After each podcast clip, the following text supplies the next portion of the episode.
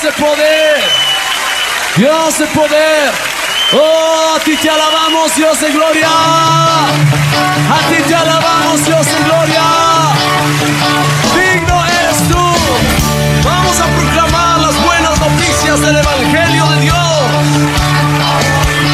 Para destruir toda potestad y traer luz en la oscuridad.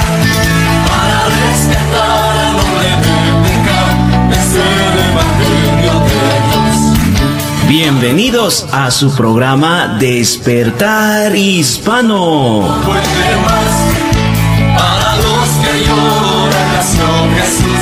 Es el Evangelio de Dios. Patrocinado por la Iglesia Cristiana Jesús es el Camino. Nuestro objetivo es llevar el Evangelio del Señor Jesucristo a toda nuestra comunidad hispana y así poder traer un despertar espiritual sobre ti, querido redeyente.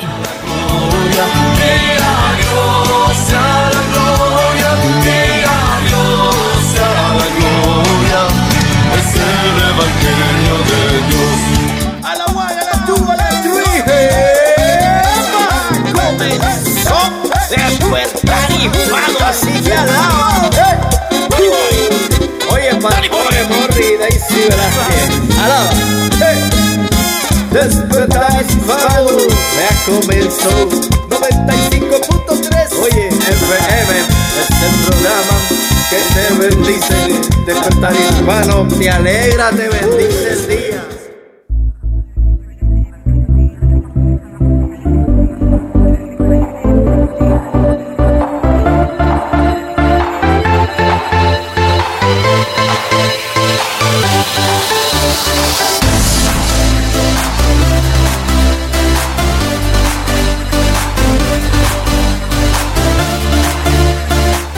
Bienvenidos a Despertar Hispano. ¿Qué tal? ¿Cómo se encuentra? Le saluda Mauricio Velázquez y le dice bienvenido a Despertar Hispano. En este día viernes tenemos muchas cosas preciosas para ti y no quiero continuar adelante sin antes darle una bienvenida a Daisy. Bienvenida a Despertar Hispano. Muchas gracias. Como siempre, para mí es una alegría tan grande llegar hasta usted. Recuerde que estamos aquí en el 95.3 FM cada día viernes a partir de las 12 hasta la 1 y 30. Es de gran bendición para nosotros la oportunidad que el Señor nos da eh, cada día al despertar, ver la luz de un nuevo día, agradecer al Señor por lo bueno que Él ha sido con nosotros y nos ha concedido también estar aquí con todos ustedes para traerles las buenas nuevas de salvación que solo se encuentran a través de nuestro Señor Jesucristo. Así que bienvenido a su programa Despertar Hispano. Así eh, recuerde, detrás de este programa tenemos a la iglesia Jesús es el Camino, quienes hacen posible de que nosotros podamos estar aquí. Ellos están siempre apoyando para que este programa siga todos los días viernes y podamos llegar hasta su hogar donde quiera que usted nos pueda estar escuchando, en su auto, en su casa o en el lugar donde esté. Daisy, si se quieren contactar ahora mismo aquí al estudio de radio, ¿cuál es el teléfono? Sí, puedes llamarnos ahora mismo acá al 9227-5953. 9227-5953. Así es, y si usted también tiene acceso a un email, escríbanos a despertarhispano arroba yahoo.com.au va a ser muy pero de mucha alegría saber dice Daisy. Y un saludo también no solamente a la audiencia que está en vivo en este momento escuchando este programa sino a aquellos también que nos van a escuchar después. Claro, un saludo muy pero muy especial. Donde quiera que nos va a escuchar, de día, de noche, de tarde, de madrugada, a la hora que usted nos escuche, el Señor Jesucristo sea bendiciendo su vida, la de su familia y que esas peticiones, esos deseos de su corazón que están bajo la voluntad de Dios sean una realidad muy preciosa. Así que muchísimas bendiciones desde acá, desde Australia, desde Western Australia, Perth, Western Australia, una bendición tan linda llegar hasta usted y que bueno que pueda ser bendecido a través de todo lo que va a escuchar en su programa Despertar Hispano. Así es, esta programación se trata acerca de traerle un mensaje bueno, un mensaje positivo, un mensaje de las buenas nuevas del Evangelio de Jesucristo, porque Evangelio quiere decir buenas noticias. Estamos aquí para animarlo, estamos aquí para exhortarlo a que se acerque a Dios, porque separados de Dios nada podemos hacer. Así que dicho todo esto, Daisy, cuéntenos un poquito qué es lo que traemos para el programa de este día. Bueno, esta tarde tenemos, hemos preparado un programa pensando en que va a ser de edificación para su vida a través de enfoque a la, eh, perdón, de, de un mensaje a la conciencia. Hoy no vamos a poner enfoque a la familia, sino que es de medianoche, como un tema muy, pero muy importante, muy interesante, reconocer quién es el creador del universo. Eso, eso, excelente, dice, porque hay tantas teorías, tantas teorías que en el mundo se dicen, pero recuerde que teoría no ha sido probado, es una teoría, pero la palabra de Dios es verdadera y ha resistido todos los tiempos y, y aquí la tenemos. Y este día pues vamos a escuchar qué dice la palabra de Dios acerca del origen del universo. Sí. Esto es en llamada de medianoche. Así también tenemos nuestro hermano Pablo con un mensaje a la conciencia. Eh, tenemos también eh, nuestro pan diario, muy cortito pero muy especial. Eh, la buena música que hemos preparado para usted, el Luis Palau responde. Eh, son preguntas muy interesantes que quizás usted está en su corazón, pero usted no, no, no, no le haya respuesta. Bueno, aquí encontrará algunas respuestas basadas en la palabra del Señor. Y bueno, también hemos preparado la preciosa palabra de Dios para que usted pueda ser lleno de la presencia del Señor y su vida pueda ser transformada, pueda ser cambiada a través de la luz de la palabra del Señor. Así que esto es para todas las personas que conocen del Señor y también para los que quizás nunca han estado en una iglesia, nunca han sabido lo que es la vida cristiana, no, no tiene idea usted de lo que la palabra de Dios dice para su vida. Así que en esta hora deseamos que usted pueda ser, bueno, bendecido con todo lo que hemos preparado para usted. Claro, este día, eh, Daisy, la semana pasada anunciamos también que íbamos a tener al pastor Basilio con nosotros este día, pero por razones de fuerza mayor no puede estar con nosotros en el programa de radio. Así que fue una bendición. El domingo lo tuvimos en la iglesia. Así que hacemos esta nota aclaratoria por si algunas personas están en expectativa. Así que aclaramos. Así que dicho esto, Daisy, estamos listos para comenzar este día. Así que gracias por estar con nosotros en Despertar Hispano. Sea bendecido y de ahí que la presencia de Dios llegue hasta donde usted se encuentra. Eres lo más bello que ha pasado en mi vida. Conoces cada parte de mi alma y de ella cuidas. Eres el que curaste cada parte de mi roto corazón. Quiero que sepas que te adoraré por siempre. Digan lo que digan, yo soy tuyo eternamente. Nada y nadie podrá separarme de tu amor, pues tu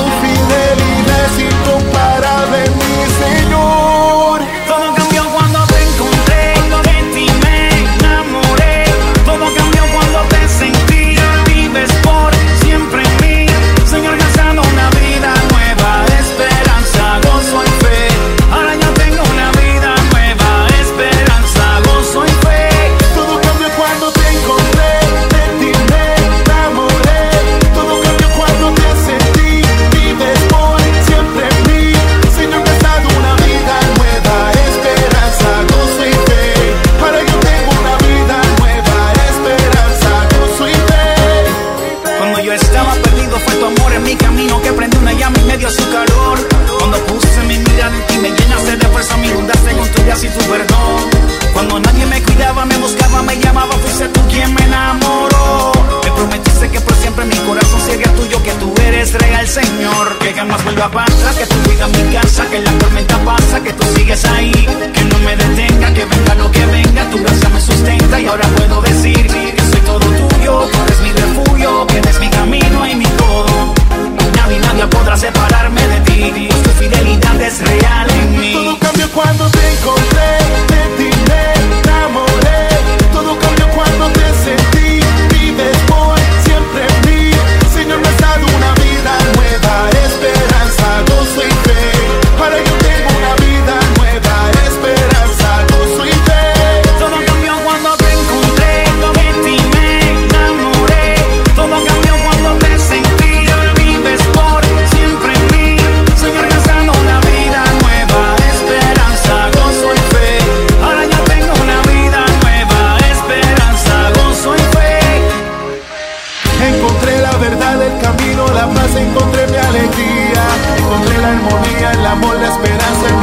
Encontré la salida.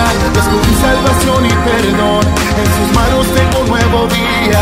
Descubrí el amor verdadero, en Jesús fue pagada mi vida. Que tu vida mi casa, que la tormenta pasa, que tú sigues ahí, que no me detenga, que venga lo que venga, tu gracia me sustenta y ahora puedo decir que soy todo tuyo, tú eres mi refugio, que eres mi camino y mi todo. Hoy nadie, nadie podrá separarme de ti, pues tu fidelidad es real en mí. Cambió cuando te encontré, de ti me enamoré. Todo cambió cuando te sentí, vives por siempre en mí. Señor me has dado una vida nueva, esperanza, gozo y fe. Para yo tengo una vida nueva, esperanza, gozo y fe.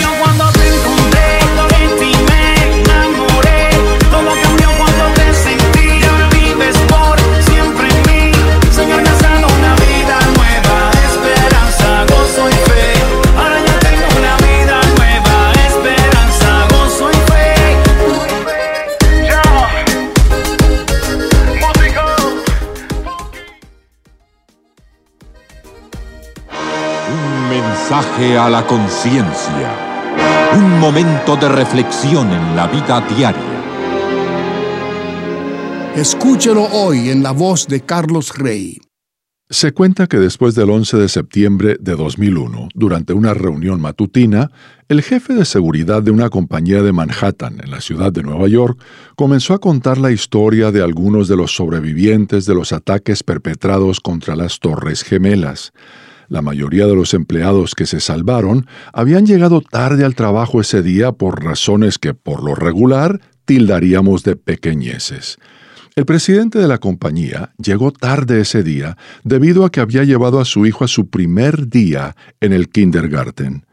Uno de los empleados sobrevivió porque ese día le tocaba comprar los pasteles para el refrigerio matutino, así que había pasado por la panadería. Una mujer llegó tarde porque no le sonó la alarma del despertador. Un hombre llegó tarde debido a una congestión en la autopista de Nueva Jersey que se produjo a causa de un accidente automovilístico. Otro no llegó a tiempo a la parada para tomar el autobús acostumbrado.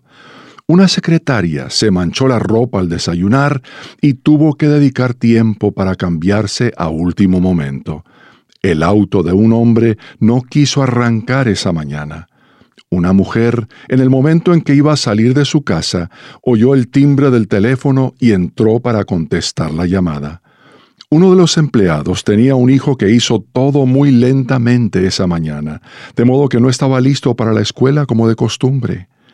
Otro no logró que un taxi se detuviera y lo llevara oportunamente.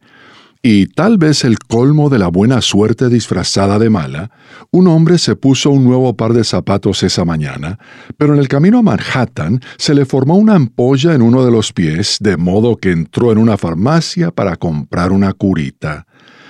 ¿Qué podemos aprender de las historias de esos sobrevivientes? El sabio maestro, hijo del rey David, subraya las siguientes lecciones en el libro de Eclesiastés. ¿Qué provecho saca el hombre de tanto afanarse en esta vida? En la tierra suceden cosas absurdas, pues hay hombres justos a quienes les va como si fueran malvados, y hay malvados a quienes les va como si fueran justos. Al dedicarme al conocimiento de la sabiduría y a la observación de todo cuanto se hace en la tierra, sin que pudiera conciliar el sueño ni de día ni de noche, pude ver todo lo hecho por Dios. El hombre no puede comprender todo lo que Dios ha hecho en esta vida. Por más que se esfuerce por hallarle sentido, no lo encontrará. Aun cuando el sabio diga conocerlo, no lo puede comprender. Vi además que nadie sabe cuándo le llegará su hora, así como los peces caen en la red maligna y las aves caen en la trampa, también los hombres se ven atrapados por una desgracia que de pronto les sobreviene. ¿Qué provecho saca quien trabaja de tanto afanarse?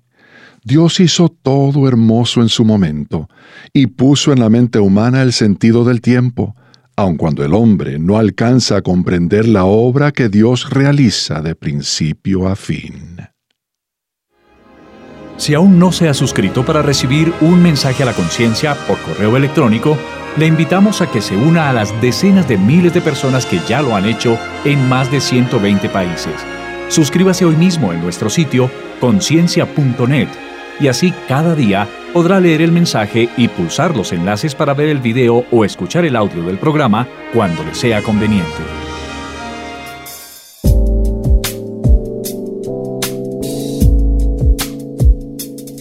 Está escuchando Despertar Hispano en el 95.3 FM, llevándole vida a su corazón.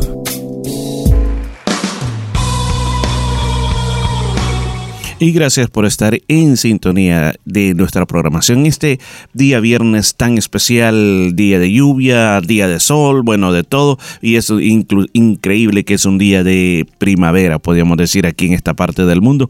Pero bueno, en medio de todo esto, una de las cosas que usted y yo siempre tenemos que recordar sobre todas las cosas que nuestra vida va pasando sobre este planeta. O sea, ¿qué quiere decir con esto de que no vamos a ser eternos?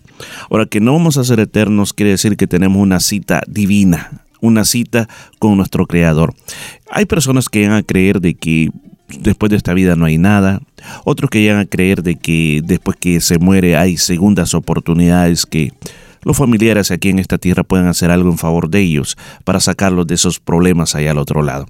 Bueno, y también hasta referimos personas pues que simplemente dicen no, no existe nada, así que no se preocupen, ese es parte de, la, de las tradiciones de, de, todas las personas. Pero una de las verdades muy grandes, una de las verdades muy grandes que nosotros no podemos olvidar y que yo quiero recordarle en esta tarde es que nos tenemos que preparar. O sea, eh, no podemos eh, simplemente vivir la vida y esperando encontrarnos en ese momento, el momento final de nuestra vida, sin estar preparados. Necesitamos estar preparados para encontrarnos con nuestro Dios, porque eh, imagínense que si de repente usted dice, ok, no existe nada en el más allá y usted decide no creer nada.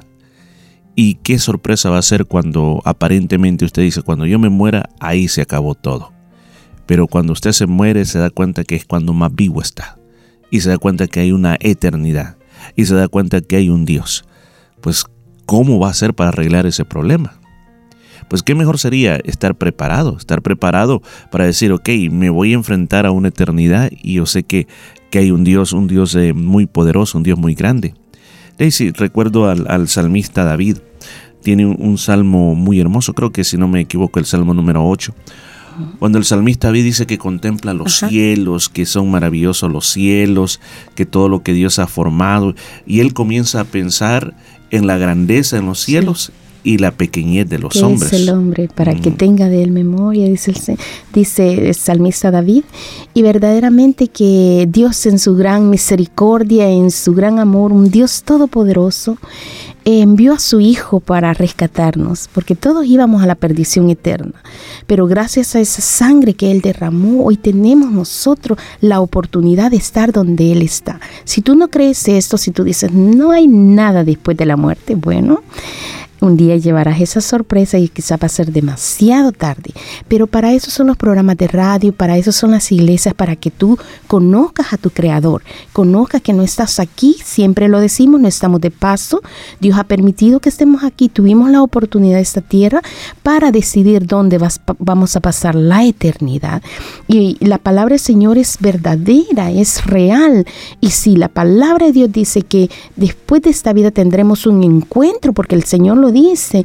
Dice, prepárate para el encuentro con tu Dios. Va a estar un día frente al eterno Creador y ahí va a ser, dice la palabra del Señor, el llorar, el, estar angustiado. Pero mientras tanto aquí tú quieres vivir la vida como te parece, pensando que no tienes que dar cuenta a nadie. Pero en esta tierra yo sé que sufrimos las consecuencias de lo que hemos hecho. Todo lo que hacemos tendrá una consecuencia. La palabra del Señor lo dice también de que el hombre es, es el dueño de sus acciones, pero de todas ellas vamos a dar cuenta también un día. Así que lo más importante es que tú te prepares para encontrarte con tu Dios. Daisy, el miércoles comenzamos a hablar de este tema. Sí. El tema de que vamos a estar un día ante la presencia de Dios. Todos. Y cuando digo el miércoles fue en la iglesia, estamos estudiando el libro de Daniel.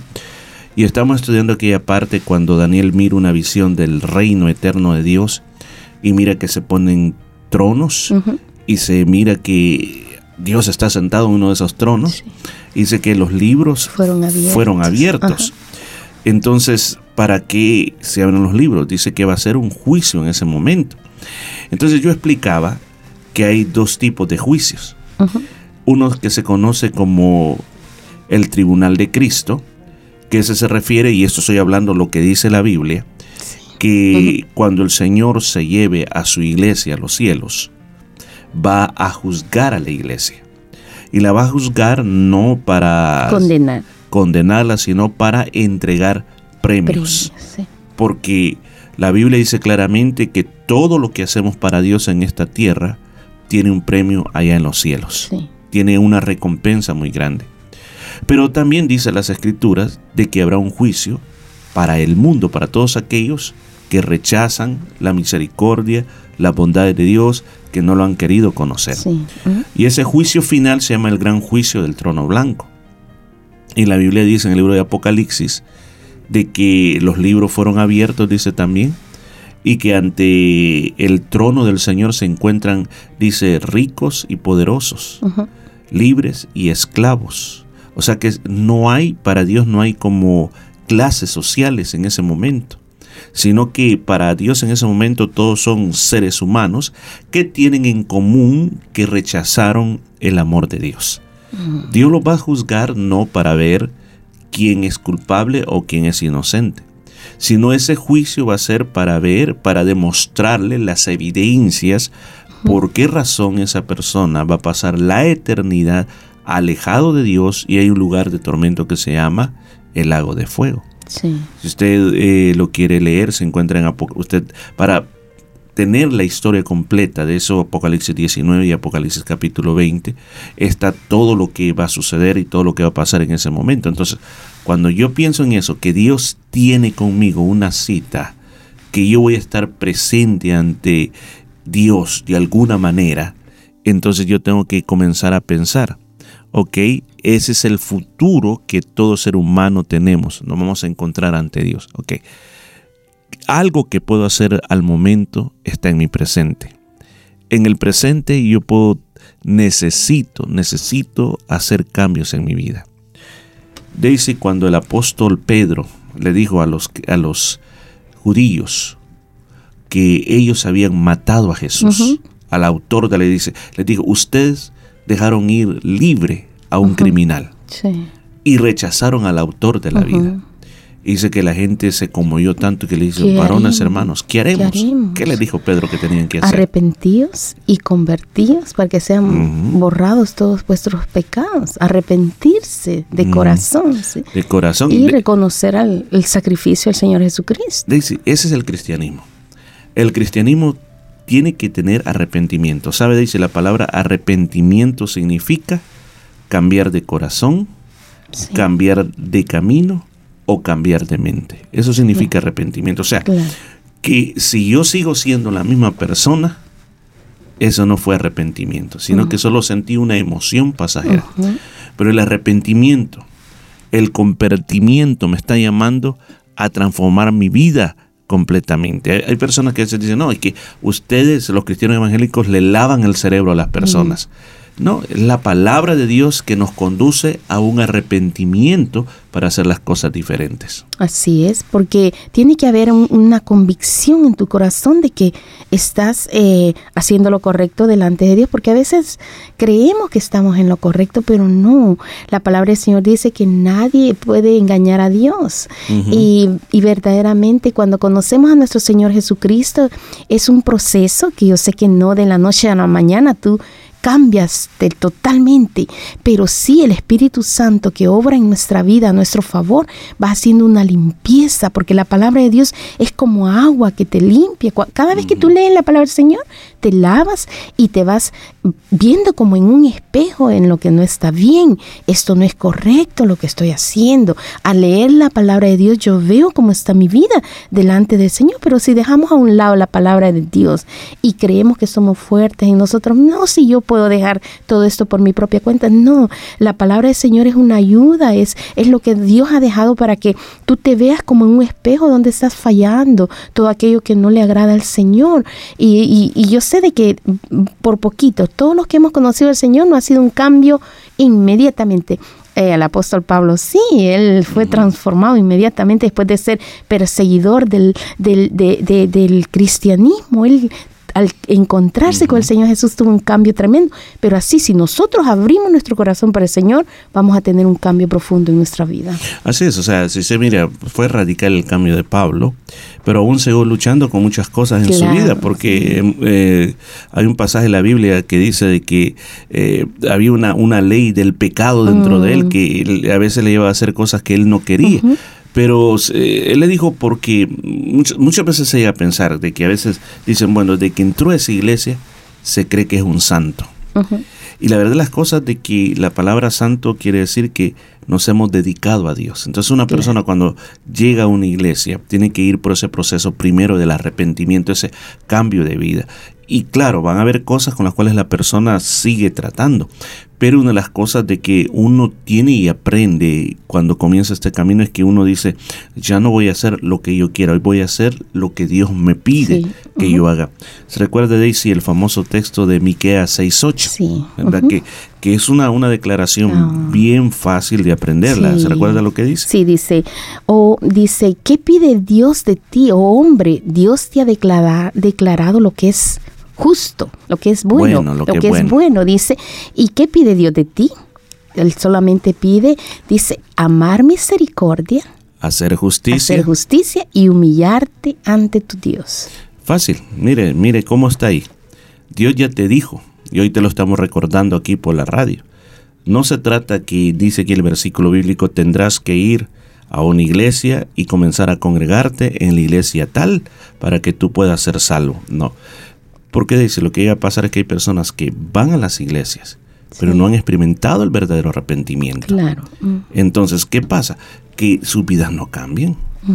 Y aún estando en las iglesias, aún estando en las iglesias, dan malos testimonios. Claro. Pero si la persona dice, ah, si ese sigue peor como estaba allá. Entonces, y, y Dios a veces, y yo creo que Dios, la misma palabra de Dios dice que muchas de estas personas llegan a ser como, como motivo de prueba para que nosotros podamos reaccionar y podamos tener también, como aquí dice, misericordia y poder llevar la vida cristiana, no tratando de que las iglesias sean como grandes fortalezas que dice, uy, hay que protegernos de todos los pecadores que están allá afuera, sino que la, lo que nos está llamando aquí la palabra de Dios a nosotros es de que Dios nos pide que hagamos lo correcto. Hacer justicia es hacer lo correcto, dice. Sí. Hacer cosas correctas en nuestra vida. O sea, eh, mi conciencia, por medio de la palabra de Dios, me ayuda a determinar, ¿está bueno esto o está malo? No simplemente porque todo el mundo lo hace, no, yo tengo que determinar, o sea, hacer lo correcto todo el tiempo. Luego nos dice también que amar misericordia, o sea, Sí. la misericordia dice, wow, o sea, Mm. es, es tan tremendo porque eh, de verdad que de repente hay personas que, que quizás no pueden merecer la misericordia, pero Ujú. Dios dice, a pesar, a pesar de lo que hayan, hay que amarlos, ¿verdad? O sea, cuando decimos la palabra amarlos, no estamos diciendo, por ejemplo, un caso específico de la misericordia. ¿Se recuerda la mujer adúltera? Sí. La trajeron al Señor y según la ley tenía que morir a pedradas. Sí. Un ejemplo. Se recuerdan, por ejemplo, las personas leprosas también. Sí. Las personas leprosas, nadie tenía nada que ver con ellos. O sea, los miraban como uh, lo peor de lo peor. O sea, que lo contaminaban. ¿Y qué hizo Jesús? Los abrazó. Los publicanos, los fariseos. Sí. Una gente que la, la- la miraban como la basura de la sociedad, Ujú. porque dice, son unos traidores que, que sirven para Roma. ¿Y qué hizo el Señor? Se fue a comer con ellos. Entonces, eso es amar misericordia. Sí, claro. ¿Mm? Así es, la palabra del Señor manda a que amemos misericordia a pesar de, a pesar de todo. Yo sé de que el Señor es el que pone eso en, en nuestra vida, porque primero, hacer justicia, estar recto delante de Dios, hacer lo correcto. Ahora viene también, eso estar incorrecto significa con nuestro prójimo también hacer lo que es bueno, hacer, no pagar con la misma moneda, porque en este mundo estamos expuestos a que pasen tantas cosas, ¿verdad? Estamos Claro. expuestos a que aún en nuestra familia pasen cosas, aún en, en el trabajo, las personas quizás que están más cerca de uno, todo Sí. puede pasar, pero el Señor nos manda, dice, amar misericordia, no solamente hacer, sino que desear, ¿verdad? Amar misericordia y humillarte ante tu Dios. Humillarte ante Dios. Qué tremendo es humillarnos delante del Señor, porque cuando reconocemos que estamos delante del Creador del universo, esto nos manda a hacer todo esto que está ahí O sea, también. ¿Quién es Dios? Porque, se recuerda, yo también decía, una de las cosas que estábamos estudiando en la profecía bíblica, por ejemplo, Ezequiel cuando contempló el trono de Dios, cuando contempló la majestad de Dios, cayó al suelo como que estaba muerto. Porque fue tan grande lo que estaba viendo. Daniel también le pasó lo mismo. Quedaron como dijeron, wow, esto es algo que nuestro cuerpo no lo puede resistir. Sí. Entonces, uno de los grandes problemas, ¿por qué no nos humillamos delante de Dios? Es porque no tenemos la perspectiva correcta de Dios.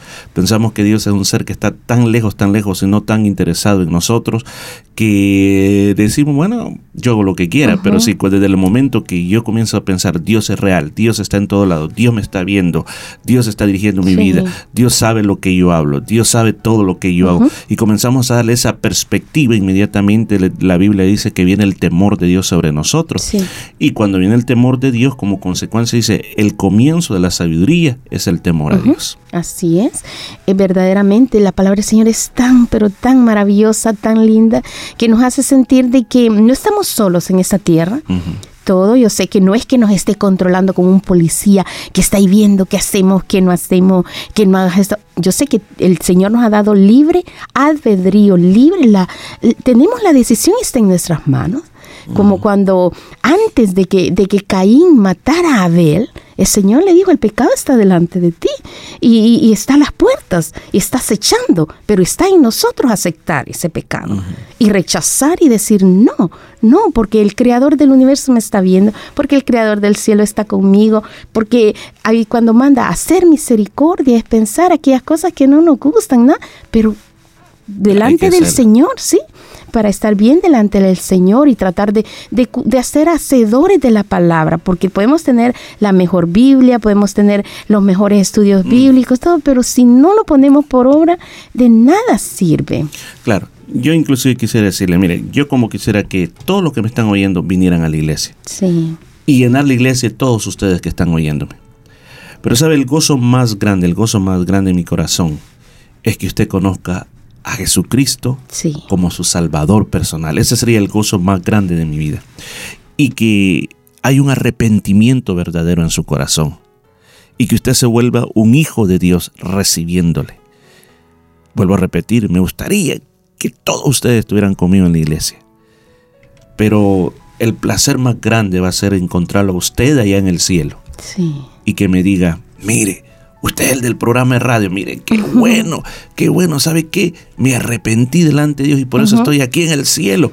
Y después encuentro a otro que me diga lo mismo. Para mí será el gozo más grande y también para usted que está, que dice que está siendo parte de todo. Sería Claro. el gozo más grande que vamos a tener en nuestro corazón. Claro, qué maravilloso será ese día ver que muchas personas que quizás nunca conocimos personalmente, pero a través de las ondas radiales hemos podido transmitir las verdades eternas de nuestro Señor Jesucristo, que por gracia hemos sido salvos, por gracia estamos dando a usted también.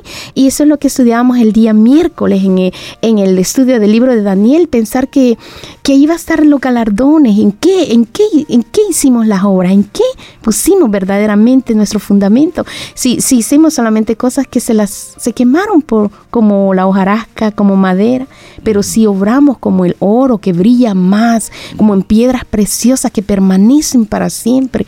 Y va a ser también muy duro pensar que aunque estemos salvos, aunque se, somos salvos porque ya estamos con el Señor, pero ahí vendrá aquel eh, lágrimas de pensar que pudimos haber hecho mucho más, muchísimo más por ganar a otras personas para el Señor, con nuestra vida, con, con nuestras obras, con nuestro testimonio, con todo lo que, que pudimos haber alcanzado a alguien y dejamos de hacerlo, que quizás eh, estuvimos más preocupados de mí, que todo está alrededor de mí, todo tiene que, que- que funcionar alrededor de mí, y todo, y todo yo, y por, y por mí, y porque yo hice esto, y por mí. No, cuando el foco de, eh, principal es nuestro Señor Jesucristo, anunciar que un día queremos estar juntamente con Él y que el propósito de, esta, de estar aquí no es venir a perder el tiempo eh, gastando saliva, gastando dinero y todo por gusto, sino que el propósito es que usted conozca a nuestro Señor Jesucristo y que su vida sea transformada no para beneficio nuestro por decir, ah, un nuevo miembro para la iglesia, no, sino porque su vida vaya a la eternidad con Cristo. Ese es nuestro trabajo y por eso estamos aquí. Y por eso le invito, si en este día es el momento, es la oportunidad, ahí donde está, simplemente, escúchame, ¿cómo comienza el arrepentimiento? Con una decisión personal, una decisión de reconocer a dónde estás, reconocer lo que ha sido tu vida y reconocer que necesitas a Dios. Cuando tú reconoces una simple oración, hace efectivo el sacrificio de Jesús en la cruz. Tú puedes decirle palabras como estas, Señor Jesús, te pido que me perdones perdóname por todos mis pecados, entra en mi corazón, vive dentro de mi vida, te recibo como el Salvador de mi alma. Cuando tú haces esa oración tan simple, el Señor vendrá a ti, tomará tu vida y comenzarás una vida de acercamiento a Dios. Y ahí entra el trabajo de las iglesias. Las iglesias existimos para entrenarte y para formarte como un discípulo de Cristo. La iglesia Jesús es el camino, esa es la misión que tiene. La misión que tiene es llevarte el mensaje del Evangelio y luego entrenarte como un fiel discípulo de Cristo para que estés preparado para enfrentarte con la eternidad. Así que recibe esta palabra en este día y sé bendecido a través de esta palabra preciosa y que puedas tener un nuevo comienzo con Cristo, porque Él es real y quiere transformar tu vida. Esto es el remix de la A a la Z. Yeah. Manny Montes. Y que papón. Esta es mi vida y lo que me queda es para darte, darte la entera, para cantar de tus bendiciones. Todos mis miedos y mis problemas los dejo a un lado, nada me frena, contigo voy a cruzar la meta. Y yo sé que sé que aunque vengan los vientos no van a volcar mi barca si tú estás en ella. Y yo sé resultar perfecto,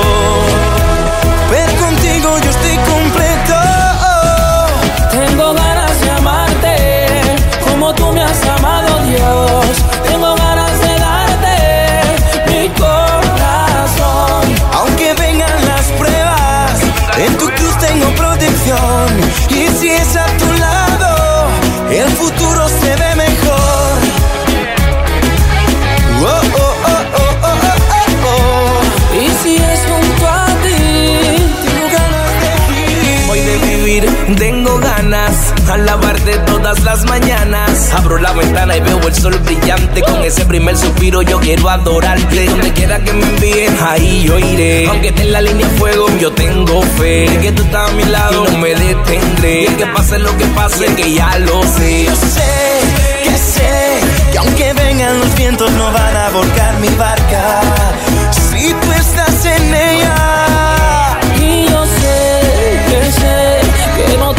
La vida me va a resultar perfecto. Pero contigo yo estoy completo. Tengo ganas de amarte como tú me has amado, Dios.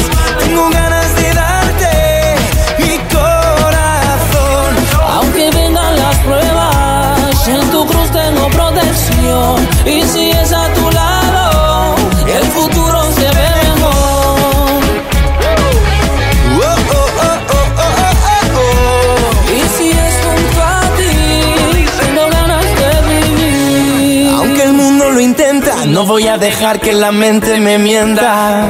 Eres tú quien me sustenta y tengo tu palabra que me alimenta. No, no voy a negar lo que diste, no. No voy a olvidar lo que hiciste, no. Que tú te ofreciste y en la cruz moriste. Así la vida tú me diste.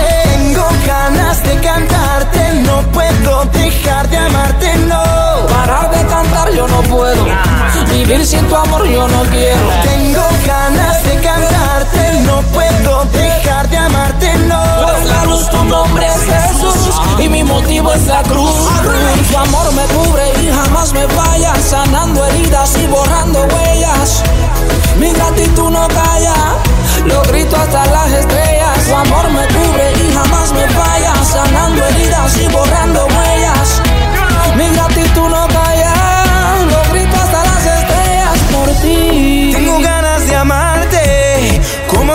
tú me has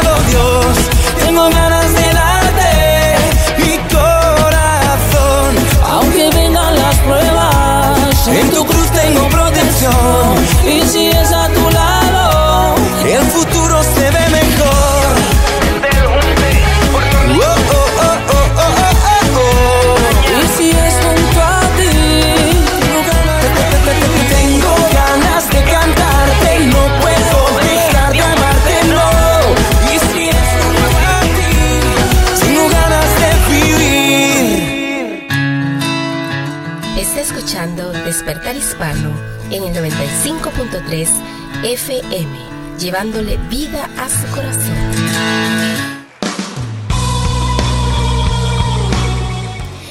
Muchas gracias por estar en sintonía en su programa Despertar Hispano. Eh, si por primera vez nos está sintonizando, queremos agradecerle y decirle que estamos aquí gracias a Dios primeramente y gracias al patrocinio de la Iglesia Cristiana Jesús es el Camino. Venimos existiendo en esta ciudad por más de 28 años para la gloria de Dios y estamos ubicados en el número 73 Nolamara Avenue en Nolamara. La Iglesia Cristiana Jesús es el Camino está ubicado en el número 73 Nolamara Avenue en Nolamara. Y queremos hacerle una atenta invitación a las actividades de la Iglesia Cristiana Jesús es el Camino. El día de mañana sábado tendremos un día de ayuno y oración. A partir de las 10 de la mañana estamos en la iglesia orando, clamando a nuestro Dios, poniendo delante de Él todas aquellas cosas que para nosotros son imposibles. Para Dios no hay nada imposible. Todos juntos nos unimos a orar por ya sea por peticiones personales como también peticiones generales alrededor del mundo, por nuestro país, por nuestra iglesia, por todos en general. Así de que eh, es un día de clamor, de humillación delante de nuestro Dios, humillar nuestro corazón para nuestro Señor y buscar su rostro. La palabra del Señor dice, buscad mi rostro y viviréis. Y a eso vamos en el día de ayuno a clamar al Señor. Y yo sé que Él tiene una respuesta maravillosa, una respuesta poderosa y según la voluntad de Dios Él nos da conforme a lo que le estamos pidiendo. Así que le invito para el día de mañana, sábado 10 de la mañana, día de ayuno y oración, el número 73, Nolamara Avenue, en Nolamara. Así también el día domingo, un día de fiesta, un día de celebración, un servicio muy especial con bautismos, ya que tendremos algunas personas que se van a bautizar y queremos bendecirlo grandemente por ese paso tan maravilloso que han dado todos estos jóvenes. El Señor los bendiga, los prospere en su camino y es un mandato de parte del Señor que dice, el que cree y fuere bautizado será salvo. Así de que ellos han creído, por lo tanto van a dar ese paso maravilloso de fe, que es bautizarse, un, es un testimonio público de que han reconocido al Señor Jesucristo como su único y suficiente Salvador. Así que bendecimos a todos los que se van a bautizar y recuerde, esto comienza el día domingo a las 3 de la tarde con alabanzas alegres, adoramos al Señor, eh, escuchamos la preciosa palabra de Dios, los niños tienen su escuela dominical, todo este servicio es bilingüe inglés-español para que usted pueda traer personas que hablan solo inglés. Así de que traiga a sus niños también para que puedan estar en la escuela dominical. Los jovencitos tienen su, su servicio también. Y bueno, todos al final de cada servicio pasamos a compartir bocadillos. Y bueno, es una invitación muy especial si usted nos está escuchando y no se congrega en ninguna iglesia, no está yendo a ningún lugar bueno, para nosotros será más que bienvenido que venga a la iglesia cristiana. Jesús es el camino. Recuerde, estamos ubicados en el número 73 Nolamara Avenue en Nolamara. El día miércoles continuamos con el estudio del libro de Daniel. Muy tremendo saber cómo no solo es profecía, sino que habla nuestra vida para la preparación de ese encuentro con nuestro Señor, nuestro Dios Todopoderoso. Así que recuerde, día miércoles es oración de siete y media a ocho y media estamos orando y a las ocho y media es el estudio de la palabra del Señor, libro de Daniel. Así de que todo esto sucede en el número 73, No la Mara Avenue en No la Mara. Para mayor información, llámenos acá al 92 27 5953. Recuerde, 92 27 5953 o cuando termine su programa, llámenos al 9302 3372. 9302 3372. Para nosotros será una gran bendición saber de usted, saber que usted está con, escuchando su programa Despertar Hispano y bueno, eh, qué más bendición es reconocer a nuestro Dios como nuestro único y suficiente Salvador. Sí, en sintonía de Despertar Hispano, ya que estamos aquí desde las 12 hasta la 1 y 30.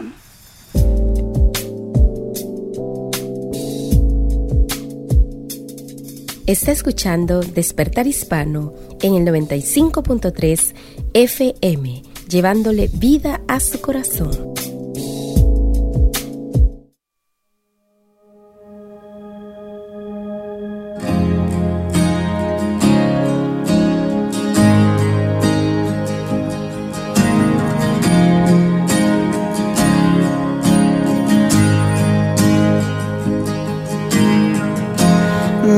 nuestros corazones insaciables son hasta que conocen a su Salvador.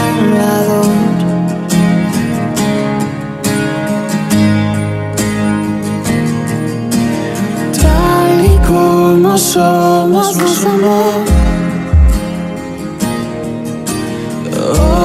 Nos acercamos sin temor.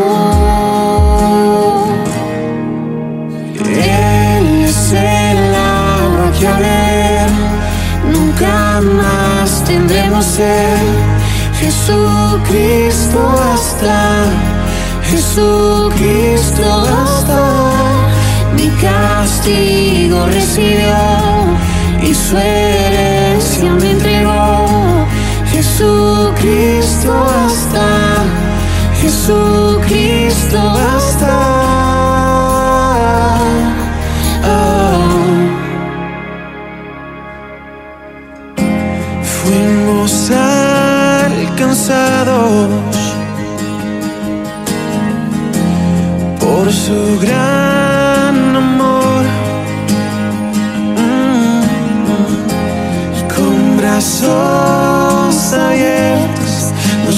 Tal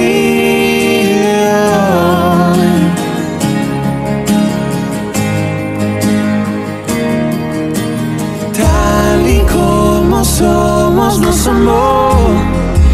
Mm. Hoy nos acercamos sin temor.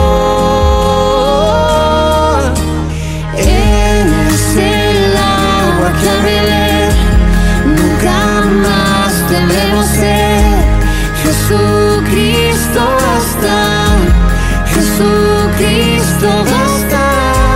Mi castigo recibió y su herencia me entregó. Jesucristo basta, Jesucristo basta.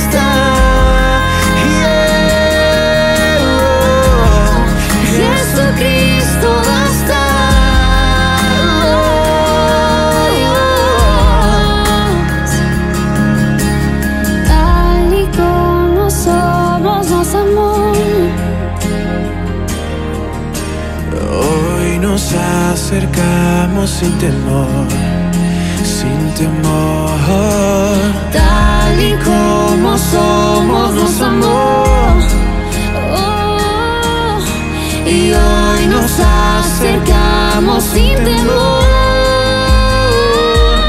Y es el agua que al nunca más tendremos sed. Jesucristo basta,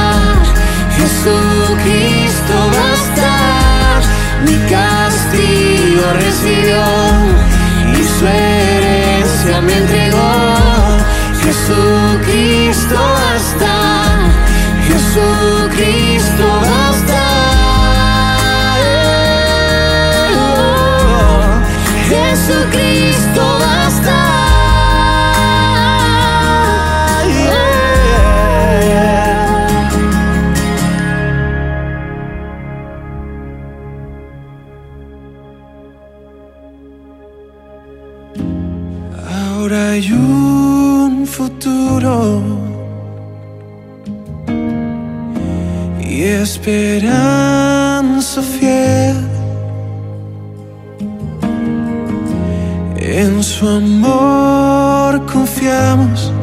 hay descanso en él.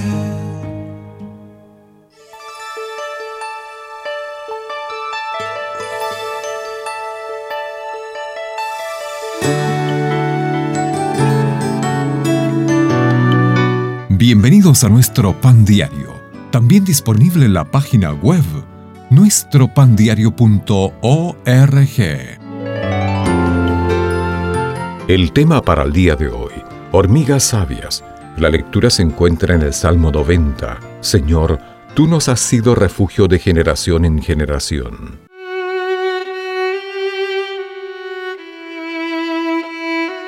Según los investigadores de la Universidad de Bristol, la hormiga roja oriunda de Europa puede ser mejor que nosotros para dominar el mercado inmobiliario.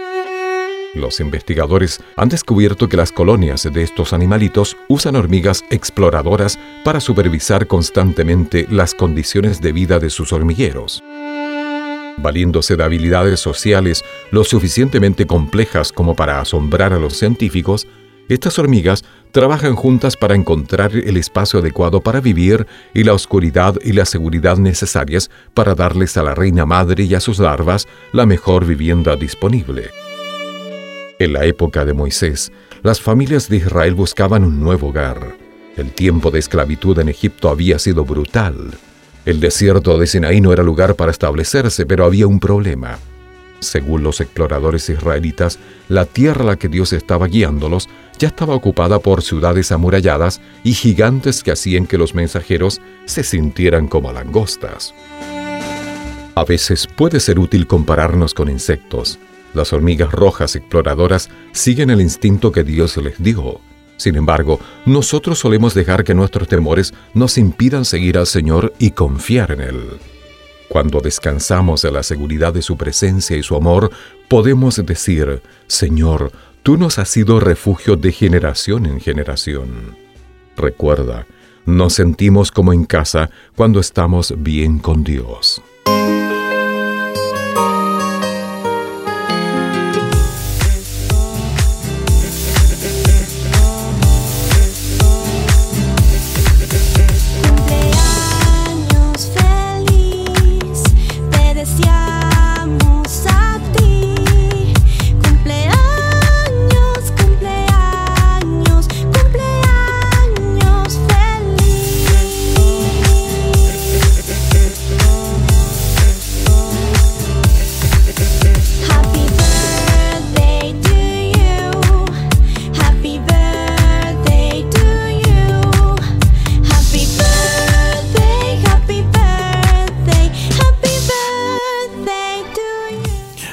Bien, muy bien, Daisy, quiero pedirle algo. Este, vamos a cantar aquí en vivo feliz cumpleaños para nuestros cumpleañeros, así que usted comience y yo, yo lo voy a seguir. No. Vamos, yo, yo lo voy a seguir. Usted, usted hace la melodía y yo, voy con, yo entro con la voz. No. Vaya, mire, no porque bueno. ya no van a querer cumplir años. más. Bueno, yo quería algo diferente para nuestros cumpleañeros. Pero bueno, la próxima vez será. La próxima vez yo me apoyo en su voz. ok.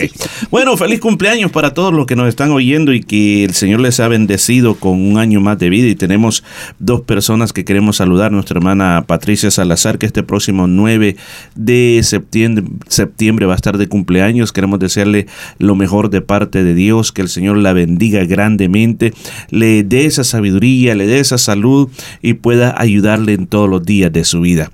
También queremos felicitar a Mario Osorio.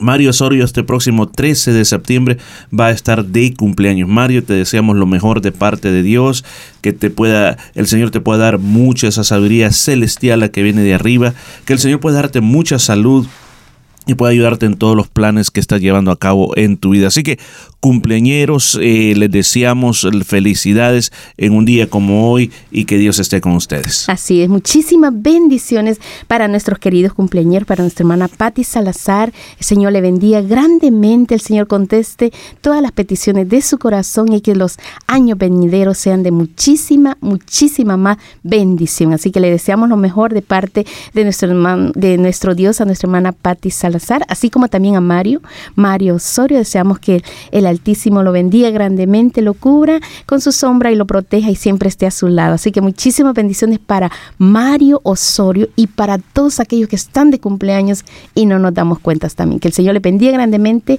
y felicidades en el día tan especial de su cumpleaños. Así es, así que me uno finalmente a todas aquellas personas que no mencionamos el nombre, pero que también van a estar de cumpleaños, así que queremos desearle lo mejor de parte de Dios. Y si no dijimos su nombre es porque no sabíamos o bueno, que se nos olvidó. Pero sin embargo, feliz, feliz, feliz, feliz cumpleaños para que no digan que no lo saludaron. Bueno, disfruta esta época tan especial y no se olvide darle gracias a Dios porque es que de parte del Señor es que recibimos esta bendición. Feliz cumpleaños a todos.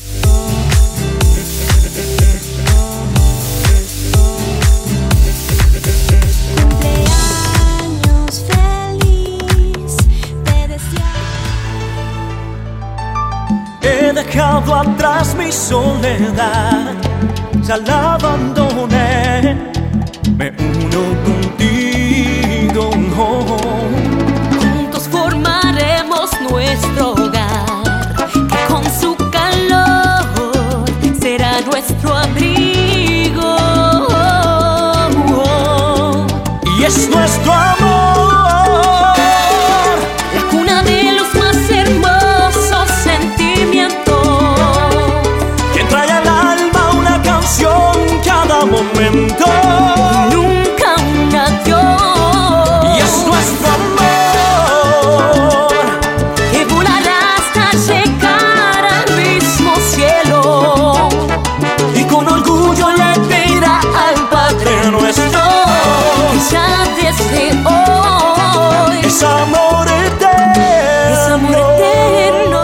Bueno, queremos aprovechar este momento para saludar a una pareja que va a estar de aniversario y queremos desearle muchas felicidades porque es una no- nos alegra tanto ver que los matrimonios puedan estar juntos, puedan estar felices y que el Señor los pueda mantener eh, protegidos de esa manera. Recuerde que cada nación está establecida sobre las familias y en las familias, para que existan familias, tienen que haber matrimonios. Por eso bendecimos los matrimonios aquí en nuestro programa de radio. Y una gran felicitación para Juan Pablo y Aura Padilla, pues van a estar de aniversario este próximo 11 de septiembre, una fecha muy especial para ellos. Así que felicidades en su día de aniversario.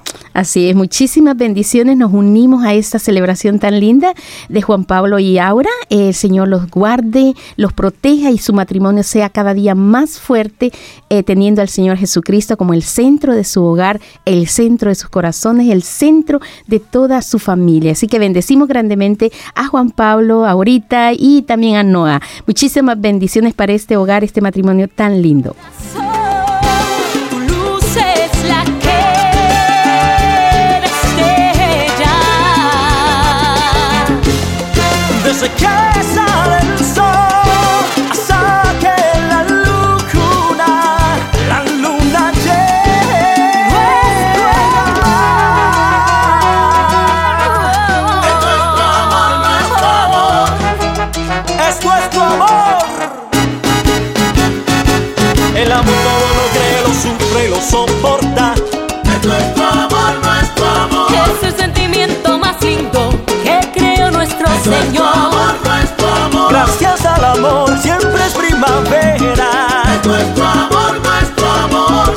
Lo que me provoca Que yo te quiera.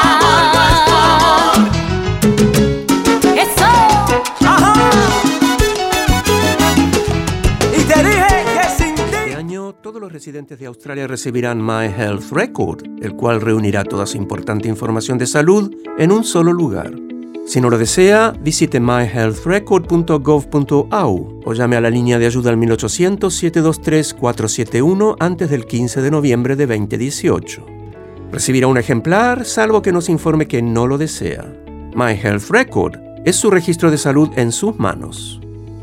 Autorizado This September, it's National Stroke Week, and every step counts towards a healthy life. Stroke kills more women than breast cancer and more men than prostate cancer. But did you know more than 80% of strokes can be prevented? You can take charge of your own health. Eat well, Stay active. quit smoking, Moderate your drinking. book a health check with your doctor. For a free guide to a healthy life or to find out more, Visit strokefoundation.org.au. This has been a community service announcement. Está escuchando Despertar Hispano en el 95.3 FM, llevándole vida a su corazón.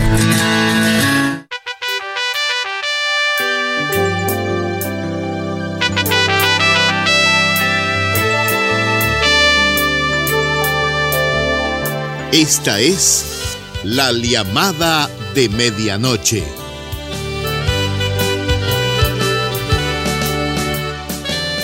Amigos del programa de preguntas y respuestas, reciban un cálido saludo de llamada de medianoche, quien les presenta este programa y del equipo de producción. El programa pasado comenzamos con una serie muy interesante sobre preguntas difíciles de ciencia y en esta oportunidad tendremos para indagar sobre cuál es el origen del universo. Una única pregunta que se tomará todo el espacio del programa. Por eso le invitamos a que se ponga cómodo y disfrute de los siguientes minutos.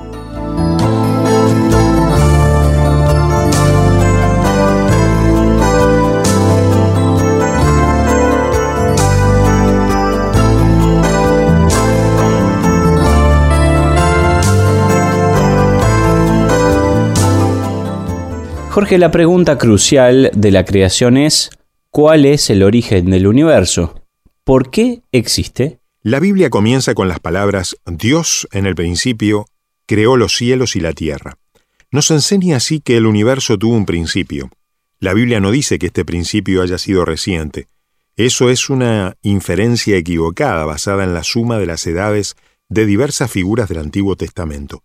Pero las genealogías del Antiguo Testamento no pretenden registrar todas las generaciones, y en todo caso dicho recuento solo nos llevaría a la creación de la vida sobre la Tierra, y no al origen mismo del universo. Desde la antigüedad hasta el siglo XX, la doctrina bíblica de que el universo tiene un origen ha sido repudiada tanto por la filosofía griega como por el ateísmo moderno. A pesar de esto, la Iglesia se ha mantenido firme en su afirmación de la creación temporal del universo a partir de la nada. Luego, en 1929, sucedió algo alarmante. Un científico llamado Edwin Hubble descubrió que la luz de las galaxias más alejadas parecían más rojas de que lo que era de esperar. La conclusión insólita a la que Hubble arribó fue que la luz es más roja porque el universo se está separando, está en expansión. Esto afecta, por lo tanto, la luz de las galaxias, ya que cada vez se alejan más de nosotros. Pero esta es la parte interesante. Hubble no solo demostró que el universo se está expandiendo, sino que se está expandiendo igual en todas las direcciones. Para hacernos una idea de esto, imaginemos un globo con botones pegados a su superficie. Al inflarlo, los botones se alejan entre sí cada vez más, aunque están bien adheridos en un lugar. Estos botones se asemejan a las galaxias en el espacio. Como el espacio se está expandiendo, todas las galaxias están cada vez más alejadas entre sí. Increíblemente, esto implica que si nos retraemos en el tiempo, todo debió estar antes más y más próximo entre sí. Al final, en algún momento del pasado finito, todo el universo conocido estaba concentrado en un punto matemático. Los científicos llaman a esto la singularidad, a partir de la cual el universo ha estado expandiéndose desde entonces. Cuanto más nos retraemos en el tiempo, más denso se torna el universo, hasta que al final se llega a un punto de densidad infinita a partir del cual comenzó a expandirse. Este suceso inicial se conoce como el Big Bang o la gran explosión. El suceso que marca el principio del universo llega a ser más increíble cuando se tiene en cuenta que no existía nada antes de éste. No existía nada antes de la singularidad, porque está en los límites del espacio físico y del tiempo. Representa, por lo tanto, el origen no sólo de la materia y de la energía, sino también del espacio físico y del tiempo mismo. Los físicos John Barrow y Frank Tipler observan, en esta singularidad comienza la existencia del espacio y del tiempo. Literalmente no existía nada antes de la singularidad, por lo que si el universo se originó allí, verdaderamente tendríamos una creación de la nada. Se trata de una conclusión profundamente inquietante para cualquiera que la reflexione porque hay una pregunta que no se puede suprimir. ¿Por qué existe el universo en vez de la nada? No puede haber ninguna causa natural y física para la gran explosión dado que en palabras del filósofo Kentin Smith pertenece analíticamente al concepto de la singularidad cosmológica, que no es el efecto de hechos físicos anteriores. La definición de singularidad conlleva que es imposible extender el marco espacio-temporal más allá de la singularidad, lo que obliga a descartar la idea de que la singularidad es un efecto de algún proceso natural anterior. Arthur Eddington, al considerar el inicio del universo, opinaba que la expansión del mismo era un concepto tan prepotente e increíble que decía me siento indignado de que alguien pueda creer en él, excepto yo mismo. Al final se vio obligado a concluir, el principio parece presentar dificultades insalvables, a menos que acordemos considerarlo como un evento francamente sobrenatural. Algunas personas se sintieron comprensiblemente perturbadas por la idea de que el universo aparentemente hubiera sido creado de la nada. Intentaron, por lo tanto, descubrir el modo de eludir la singularidad inicial y recuperar la idea de un universo eterno, pero todo fue en vano. La historia de la cosmología del siglo XX ha sido la historia de reiteradas refutaciones de dichas teorías y la corroboración de la teoría de la gran explosión. El veredicto, abrumadoramente mayoritario de la comunidad científica, ha sido que ninguna de estas teorías alternativas son superiores a la teoría de la gran explosión. Una y otra vez los modelos que pretenden evitar las implicaciones del modelo estándar de un principio absoluto del universo han tenido que ser rechazados por insostenibles o por no poder probar la ausencia de un principio. Por ejemplo, en algunas de dichas teorías, como la de un universo oscilatorio, es decir, que se expande y contrae indefinidamente, o la de un universo caóticamente inflacionario, es decir, que genera continuamente nuevos universos, si bien los hipotéticos universos tienen un futuro potencialmente infinito, tienen en cambio un pasado finito. Las teorías de un universo fluctuando en el vacío, las que postulan un vacío eterno que dio origen a nuestro universo, no pueden explicar por qué, si el vacío era eterno, no podemos observar un universo infinitamente viejo. Si bien estas teorías circulan de vez en cuando en la prensa popular, dichos modelos han sido abandonados por casi todos los teóricos de hoy.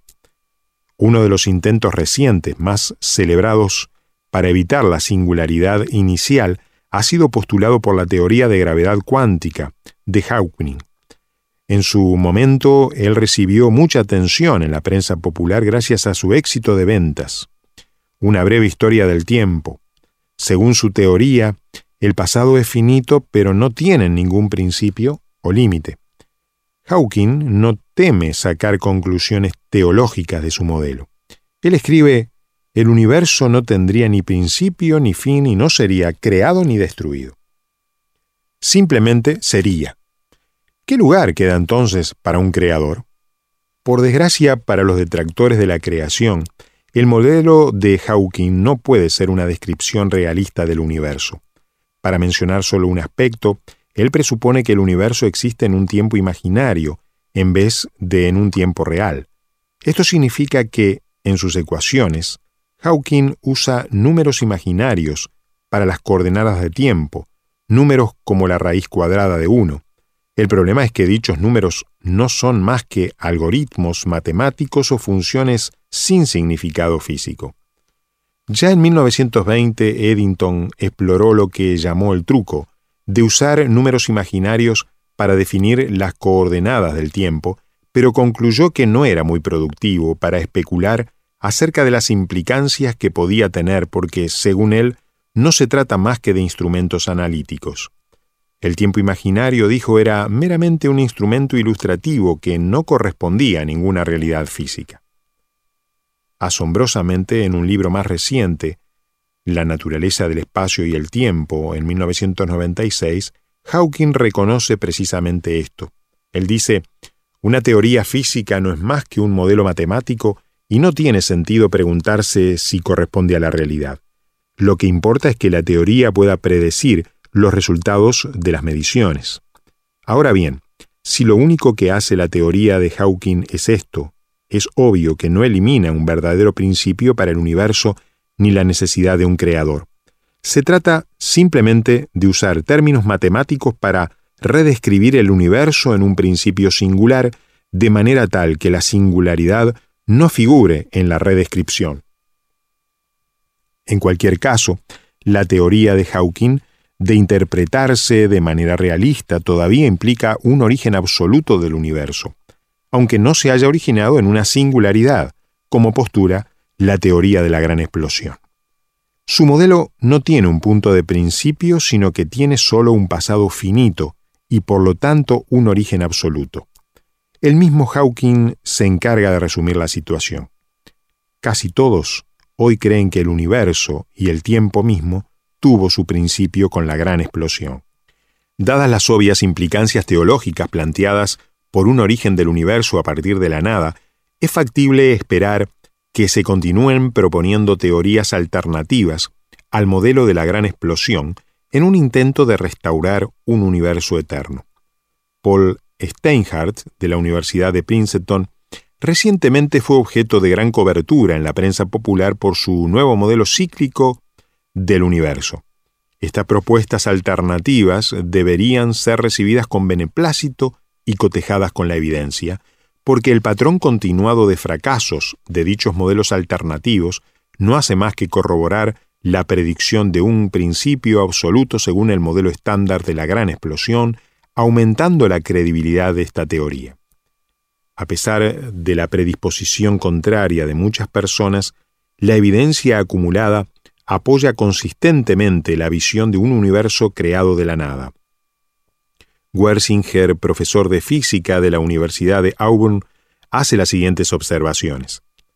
Al principio, la comunidad científica era reacia a aceptar la idea del nacimiento del universo.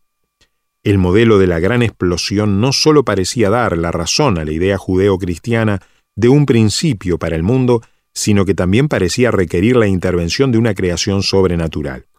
Se requirió tiempo, observaciones y cuidadosas verificaciones de las predicciones del modelo de la gran explosión antes de que la comunidad científica se convenciera y aceptara la idea de una génesis cósmica.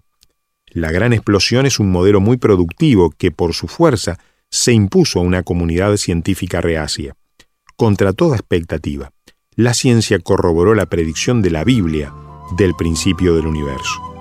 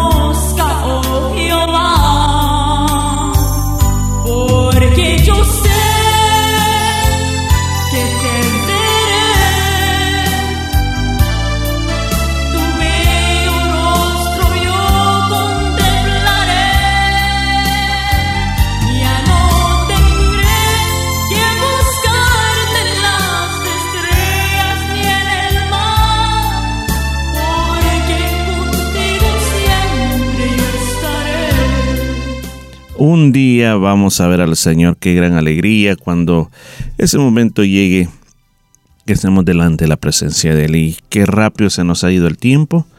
Ha pasado el tiempo que no lo hemos sentido. Ya estamos llegando a la parte final de Despertar Hispano. Pero queremos cerrar este día con un tema muy importante. Quiero dejar una reflexión final a todo lo que hemos visto.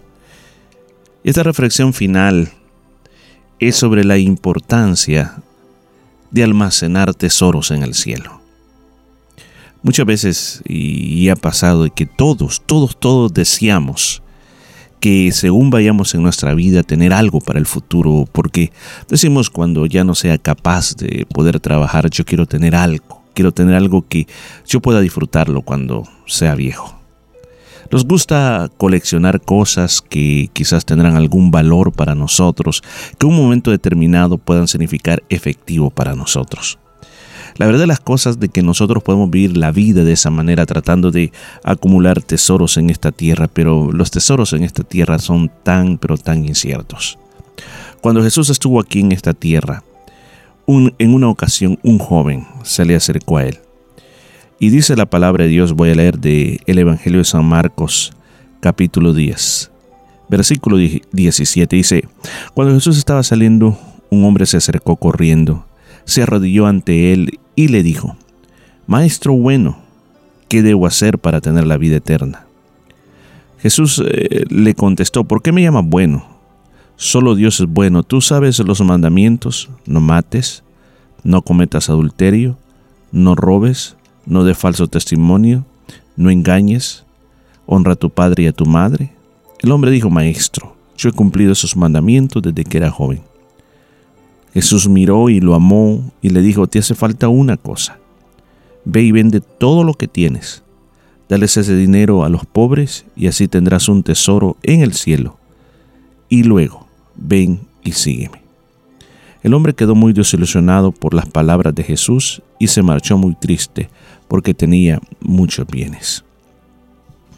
Este hombre o este joven que tenía mucho dinero era un hombre que quizás no solamente era el aspecto del dinero que tenía, sino que también era una persona muy inteligente que sabía cómo hacer dinero. Era una, una persona que también tenía una posición muy importante en la sociedad, quizás de mucha cultura este hombre, de mucho conocimiento. Pero dentro de su corazón había un deseo y el deseo es de acercarse a Dios. El deseo de decir, cuando él le hace la pregunta, ¿qué tengo que hacer para entrar a la vida eterna? O sea, ese deseo de tener esa seguridad de que iba a vivir por la eternidad con Dios.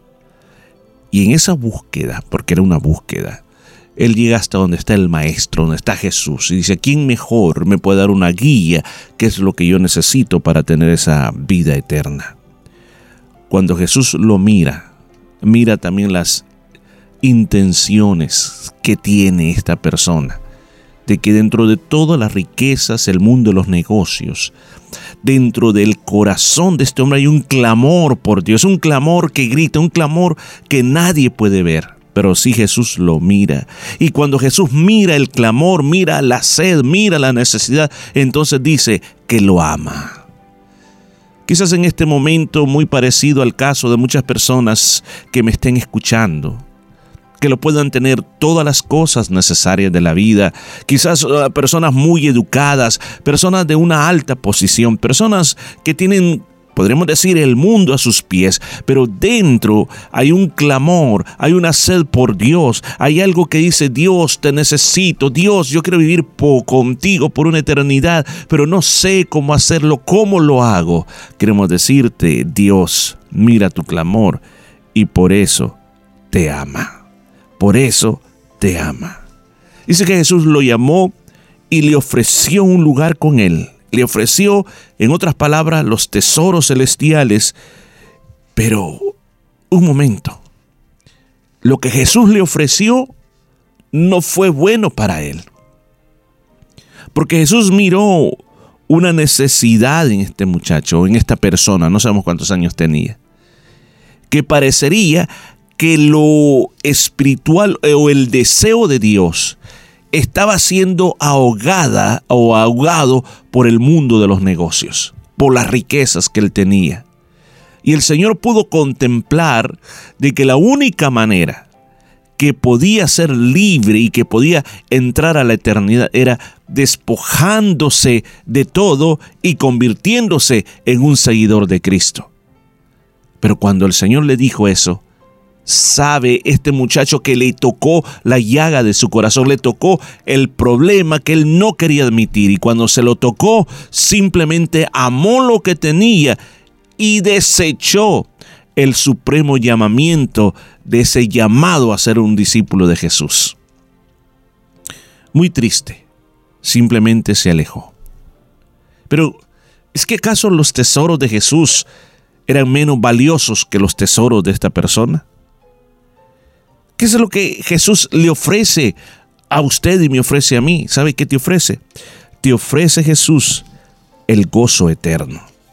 No te está ofreciendo un gozo que depende de las cosas que tú tienes en esta tierra, porque a veces nosotros tenemos cosas que a nosotros nos hacen feliz. Tener esas cosas simplemente nos dan la felicidad que nosotros queremos. Y no teniendo esas cosas nos hacen tan infeliz. El salmista David, escribiéndole al Señor en un salmo, le dice, tú me enseñas el camino que lleva la vida. Hay mucha alegría en tu presencia. A tu derecha hay placeres que duran para siempre. David hablaba que en el Señor había encontrado alegría. Y este es ser feliz en Cristo, es uno de los tesoros más bellos que existen. Es una felicidad que con nada se puede comparar o se puede comprar. ¿Cuál era el otro tesoro que le está ofreciendo? Ser como Cristo. Discipulado eso significa, porque el Señor dice, sígueme. Discipulado es aprender de un maestro. El Señor le iba, a decir, le iba, a decir, te voy a enseñar, te voy a enseñar que seas como yo, te voy a enseñar que aprendas, que aprendas a sufrir, que aprendas a valorar lo que realmente es, tiene que ser valorado, que aprendas a recibir lo que es el reino. Muchas veces nosotros queremos simplemente tener una religión, pero no ser seguidor de Jesús. Porque tener una religión simplemente significa creer en algo, pero no actuar sobre lo que yo creo. Cuando nosotros vivimos una vida religiosa, vamos a una iglesia, estamos en la iglesia, escuchamos, decimos, oh, qué bonito estuvo, y vendré cuando tenga tiempo, vendré cuando yo necesite y luego vuelvo a mi estilo de vida. Pero cuando tú eres un discípulo, sabes de que con lo que tú eres, lo que tú estás haciendo no es suficiente, necesitas aprender de un maestro y seguir a ese maestro, y ese maestro se llama Jesucristo y comienzas a imitarle. Eso es uno de los tesoros más grandes, seguir a Jesús y ser como Cristo. ¿Qué otro tesoro Jesús le ofrecía? Jesús le ofrecía el hogar eterno. La Biblia dice que ese hogar eterno, esa ciudad celestial que nos ofrece, las calles son de oro, puertas de perla, arpas, músicas, ángeles. Aún la palabra de Dios dice que ni tan siquiera nos podemos imaginar, ni ha subido al corazón, ni nadie ha oído algo tan precioso, lo que Dios tiene preparado para todas aquellas personas que le aman. Un hogar eterno. ¿No cree que ese hogar eterno valía mucho más que las posesiones que él tuviera en esta tierra? ¿Qué más le ofrecía? Le ofrecía otro tesoro que muchas veces muchas personas necesitan. Es ser libre de culpa, ser libre de juicio, ser libre de condenación. Las riquezas de esta tierra muchas veces nos pueden atraer la condenación, mala fama y otras cosas más. Pero Jesús dijo, yo te estoy ofreciendo que cuando andes conmigo, vas a ser libre de esos pecados que te están condenando y que en este momento quizás tú no eres libre porque sientes la culpabilidad dentro de ti. Pablo mismo dijo que todas las cosas que él tenía en esta tierra, él las llegó a considerar como basura para ganar los tesoros del cielo. Vuelvo a repetir una vez más, ¿cuál es ese tesoro que Jesús le ofrecía? Gozo eterno, esa amor y comunión con el Padre Celestial a través de Cristo, ser como Cristo, un hogar eterno, ningún juicio, ninguna condenación. Pero, ¿cómo se puede obtener? ¿Cómo se pueden lograr esos terrenos, esos preciosos tesoros celestiales? Bueno, bien simple.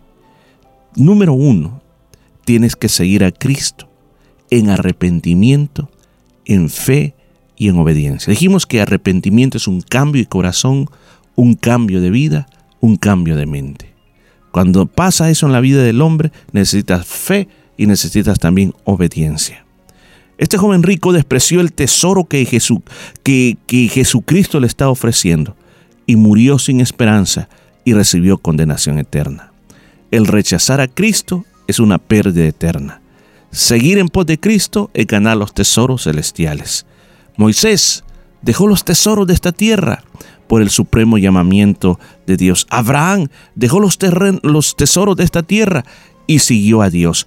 Pablo perdió todos los tesoros que aquí tenía, los consideró como basura, pero obtuvo el tesoro eterno. Multitudes a través de las épocas, a través de las edades, han rechazado los tesoros de esta tierra por obtener los tesoros celestiales. Miles de personas y millones de personas les pasa lo a este joven rico. Rechazan los tesoros celestiales por los tesoros de esta tierra. ¿Qué haremos con la invitación que Jesucristo te hace en este preciso momento? Tú tienes una sola vida una sola oportunidad. Tome la decisión más importante en este día. Siga a Cristo y usted va a tener tesoros en el cielo. ¿Quiere que ore por usted?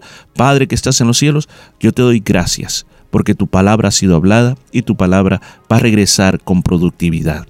En este momento sé que hay personas que necesitan un cambio en su vida, que necesitan tomar los tesoros celestiales. Yo te pido que ese arrepentimiento llegue al corazón y este día sea un día de cambio, sea un día de transformación y que cosas nuevas comiencen a pasar. Bendigo en tu nombre a todo aquel que este día tome una decisión por seguirte a ti en el nombre de Jesucristo. Amén y amén.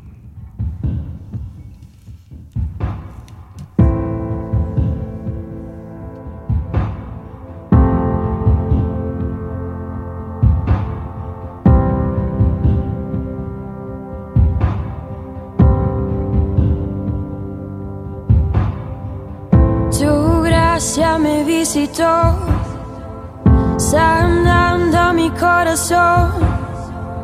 Mi casa se iluminó de tu luz. Hablaste a mi corazón, tu voz me dio dirección. Camino al amparo de Y en la tempestad estaré seguro, tú me sostendrás con tu brazo fuerte, tú mi buen pastor, guiarás mis pasos, cuidarás de mí. Y muchas gracias por estar en sintonía de su programa Despertar Hispano. Estamos en los últimos eh, minutos. No queremos irnos sin agradecer su sintonía. Ha sido muy hermosa la preciosa palabra de Dios que Dios ha hablado a nuestro corazón. Si usted desea seguir escuchando preciosa palabra de Dios, le invitamos a la Iglesia Cristiana Jesús del Camino. Recuerde que estamos ubicados en el número 73 Nolamara Avenue en Nolamara. 73 Nolamara Avenue en Nolamara. Así que usted puede asistir el día domingo a las 3 de la tarde, un precioso servicio de alabanza y adoración, servicio bilingüe. Recuerde, 3 de la tarde. Pero también queremos hacerle una invitación muy especial para el día de mañana, sábado, día de ayuno y oración. Ayuno y oración el día de mañana en la iglesia a partir de las 10 de la mañana en adelante.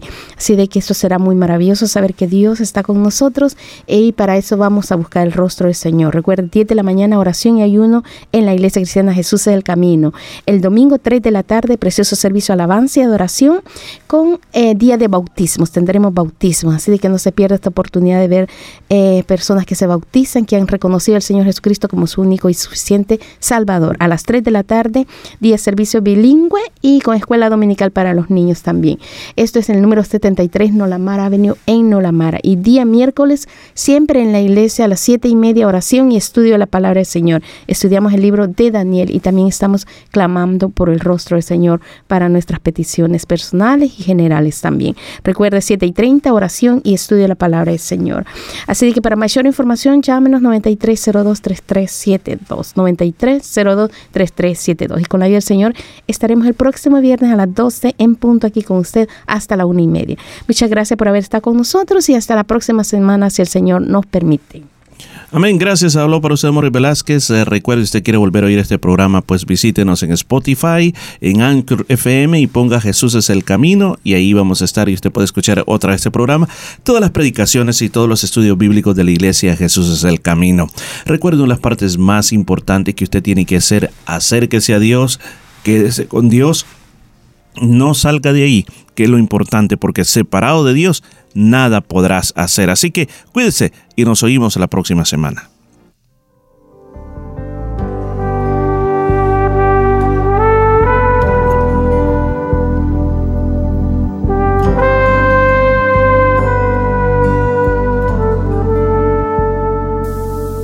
Ahora que la palabra de Dios ha sido hablada a tu corazón, si tú deseas comenzar una relación personal con nuestro Señor Jesucristo, yo te invito a que hagas esta oración conmigo. Señor Jesús, reconozco que soy un pecador y que tienes el poder para limpiarme de todo pecado. En este día, te invito a que tomes mi vida y me limpies de toda maldad. Gracias por perdonarme y recibirme como tu Hijo. Amén.